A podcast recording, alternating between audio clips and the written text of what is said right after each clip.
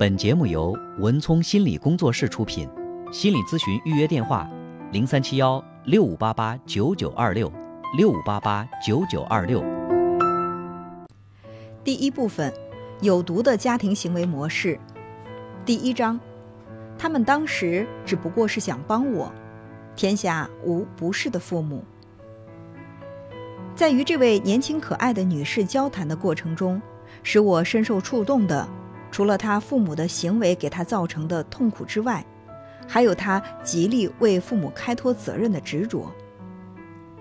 桑迪，一位二十八岁的棕发女郎，相貌出众，看似拥有一切，在第一次与我见面时却非常沮丧。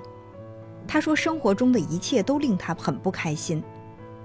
她在一家颇有名气的花卉店做了几年的花艺设计师，一直梦想着可以自己开店，但又觉得自己不够精明，无法取得成功。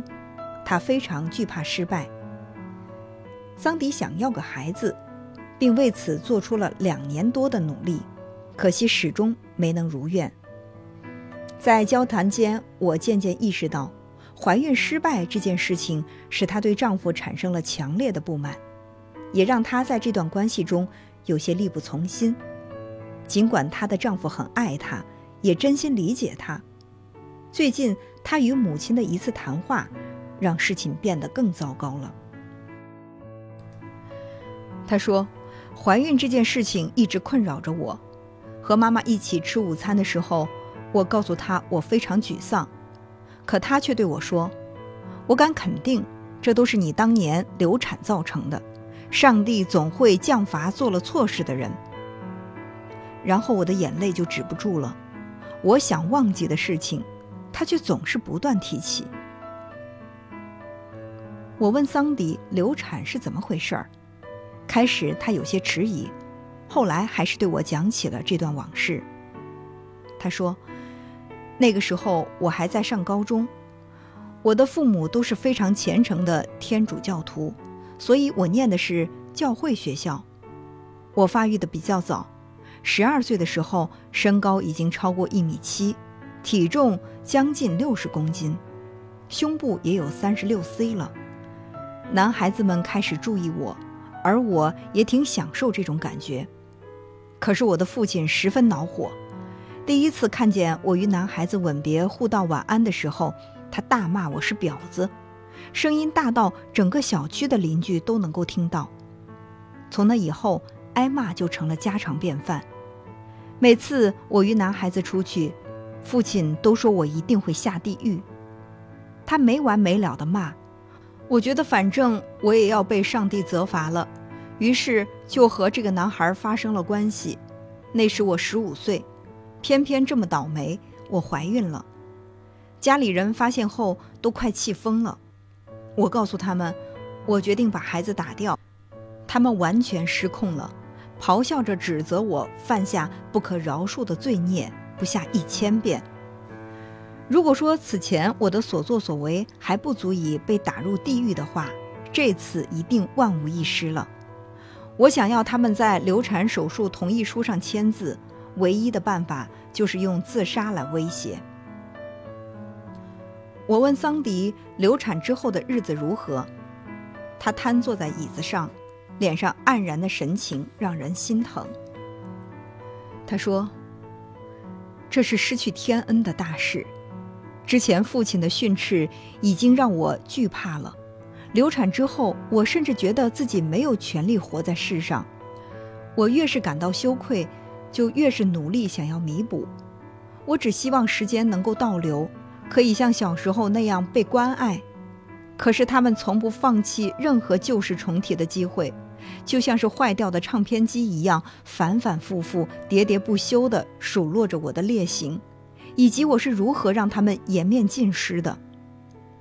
这也不能怪他们，毕竟是我做错事在先。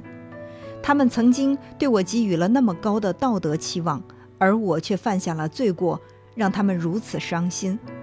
所以现在我只想好好的补偿他们，他们让我做什么我就去做，这让我的丈夫很崩溃。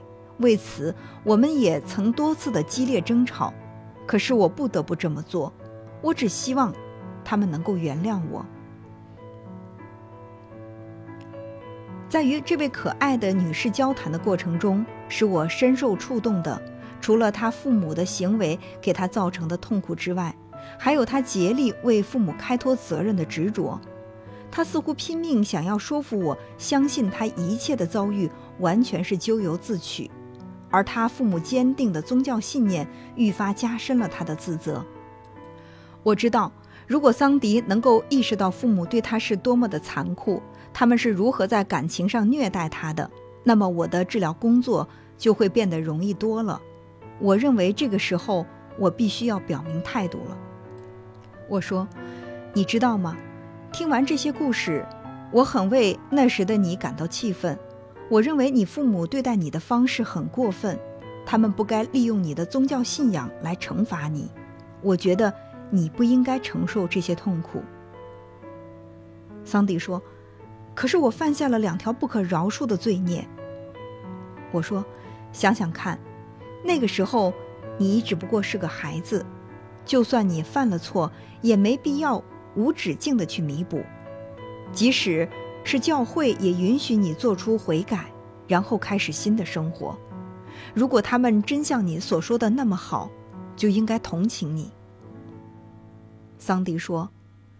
他们一直都在尽力拯救我的灵魂，要不是因为深爱着我，他们才不在乎呢。我说：“让我们换个角度来看吧。如果你当年没有流产，而是选择生下这个孩子，会怎样呢？你会有一个小女儿，长到现在也应该有十六岁了吧？”桑迪点了点头，不明白。我这样发问的意图何在？我说：“如果她怀孕了，你会怎样？你会像你父母对待你那样对待她吗？”桑迪说：“永远不会。”桑迪骤然领悟到自己的回答背后的意义。我说：“你会更加怜爱他，当年你的父母也应该更加怜爱你，这是他们的过错。”而不是你的。